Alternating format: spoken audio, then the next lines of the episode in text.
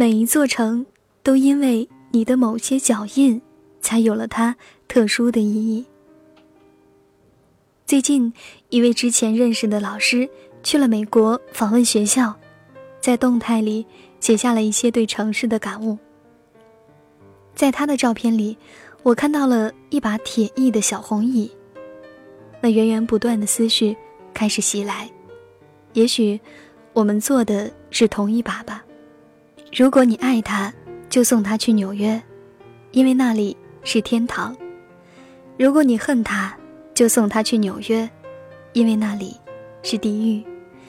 这是在别处看到的一句话，感觉还蛮有意思。飞纽约是从上海出发，中间需要去香港转机，一共得飞十六个小时左右，相距一万四千公里。我常常听很多朋友讲起，说别以为坐飞机是多么舒服的一件事。你在天上待个十几个小时，你会厌到吐，而我就是那个常常被吐槽的家伙。十六个小时的航线，我居然意犹未尽，很是喜欢在高空中静静的感觉。窗外望出去，四下什么都没有，云层也一直在下面。太阳刚出那会儿，景色很美，是昏暗下的微微泛红。世界的这个样子，我从来没见过。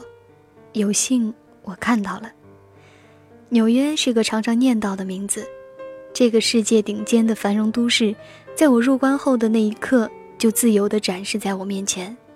到纽约是凌晨了，下机后遇上一位美丽的司机，顺利地到了曼哈顿市中心。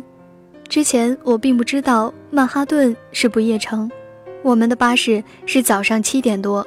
没吃好饭的我们只能去四下觅食，就这样，几个人好多箱，闯荡在大半夜的纽约街上。我们并不知道去哪里，就跟鹅一样，只想着往亮的地方走就有吃的。于是来到了时代广场，来到了那个小红椅的地方，那个唤起我思绪的可爱的家伙。纽约的确是天堂。半夜三点的堵车，你见过吗？半夜三点街上的人来人往，你见过吗？有人坐着闲聊，有人玩着单车，也有人扭动着屁股在伴着节奏跳跃。若是你举止奇怪，马上就会有别着枪的制服叔叔来给你个问候，然后你就会点头哈腰的一一道来。纽约也是地狱。饥肠辘辘的我们四下寻访，只能带回来一大盘披萨，还有美国货的可乐。只是这物价实在太高，一瓶可乐还是小瓶装的，却要两点五美元，杀了我吧！之后再次见到纽约，已经是几个月后了。坐着车看着著名的第二大街、第五大街，看到全世界最大的 Apple 店，就这样记忆停留了。纽约再见，纽约。我们会再见的。费城是我特别喜欢的一个城市，路很好走，也好认。去了两趟，一趟逛街，一趟游景点。戴着墨镜，背着包，行走在条条大路上，宽敞的感觉很幸福。独立宫、自由钟、各种博物馆、宾夕法尼亚大学等等，我们都在自由行的脚步下完成。费城还有 Chinatown。这是一种亲切的感觉，一种家乡的温暖。在这些似乎厨师绝技的西方国家，费城却能来上一顿还算像样的火锅，只能说满足了。费城，你这个好地方，我们可是约了第三次见面的。怀尔德伍德，这并不是我喜欢的城市，但这却是我最有感情的一个地方之一。这个大西洋海岸的小镇，留下了我近四个月的点点滴滴，每个地方都是那么熟悉。也许每个城市都因为有了一些特殊的人，才有了它特殊的意义。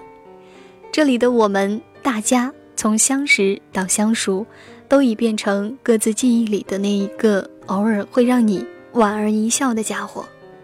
小镇很安逸，这里的路如今闭着眼都能知道怎么走了。哪里有超市，哪里有巴士站，哪里有银行，都了如指掌。甚至连每一次的晚宴，我们都知道转角处会有什么样的绽放。去采购食物，去玩耍，亦或冒着烈日踩上 tram car 的踏板，一切都是那么的熟悉，那么的不舍。我们常常串门欢笑，也会去这边的中国餐厅，大半夜跟老板大叔喝啤酒聊天，随后游荡在大街上，任着摇摆的身子、跳动的脚步和大声的喊叫。离开之前，每一步都感觉是那么的珍贵。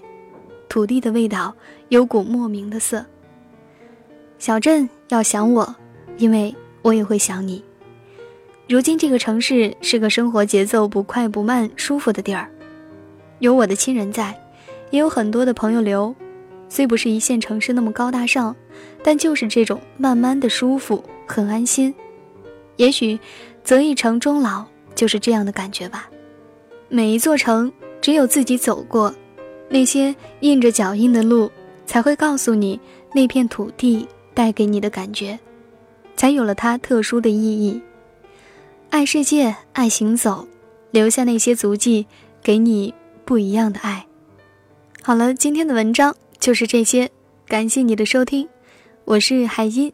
想要听到我的更多声音，可以加我的个人微信号“孟海音”的全拼加零一。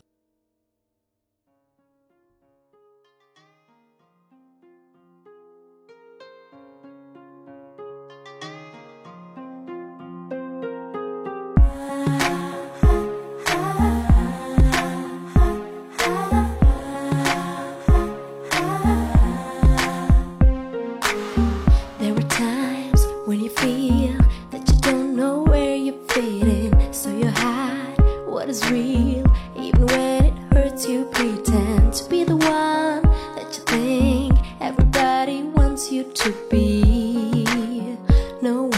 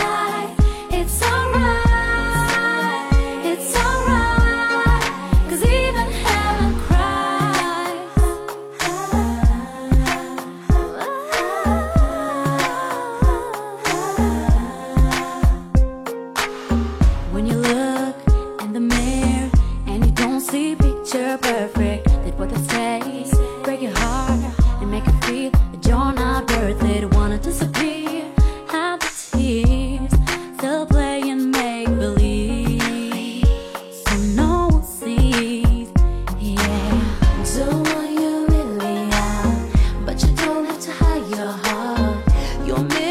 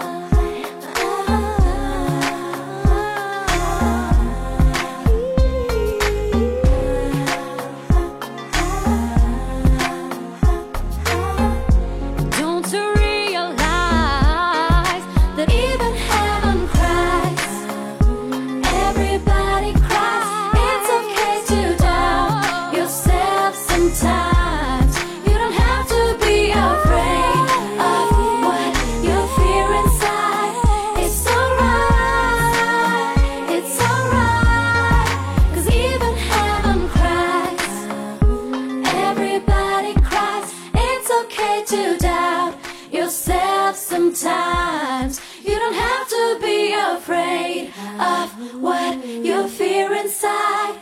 It's alright.